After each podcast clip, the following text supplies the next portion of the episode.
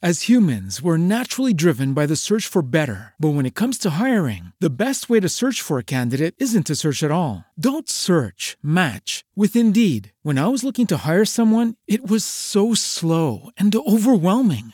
I wish I had used Indeed. If you need to hire, you need Indeed. Indeed is your matching and hiring platform with over 350 million global monthly visitors, according to Indeed data, and a matching engine that helps you find quality candidates fast. Ditch the busy work. Use Indeed for scheduling, screening, and messaging so you can connect with candidates faster. And Indeed doesn't just help you hire faster. 93% of employers agree Indeed delivers the highest quality matches compared to other job sites, according to a recent Indeed survey. And listeners of this show will get a $75 sponsored job credit to get your jobs more visibility at Indeed.com slash podcast. That's Indeed.com slash podcast. Terms and conditions apply.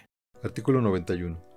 Quienes introduzcan o extraigan mercancías del territorio nacional deberán señalar en el pedimento el régimen aduanero que solicitan para las mercancías y manifestar bajo protesta de sí verdad el cumplimiento de las obligaciones y formalidades inherentes al mismo, incluyendo el pago de las cuotas compensatorias.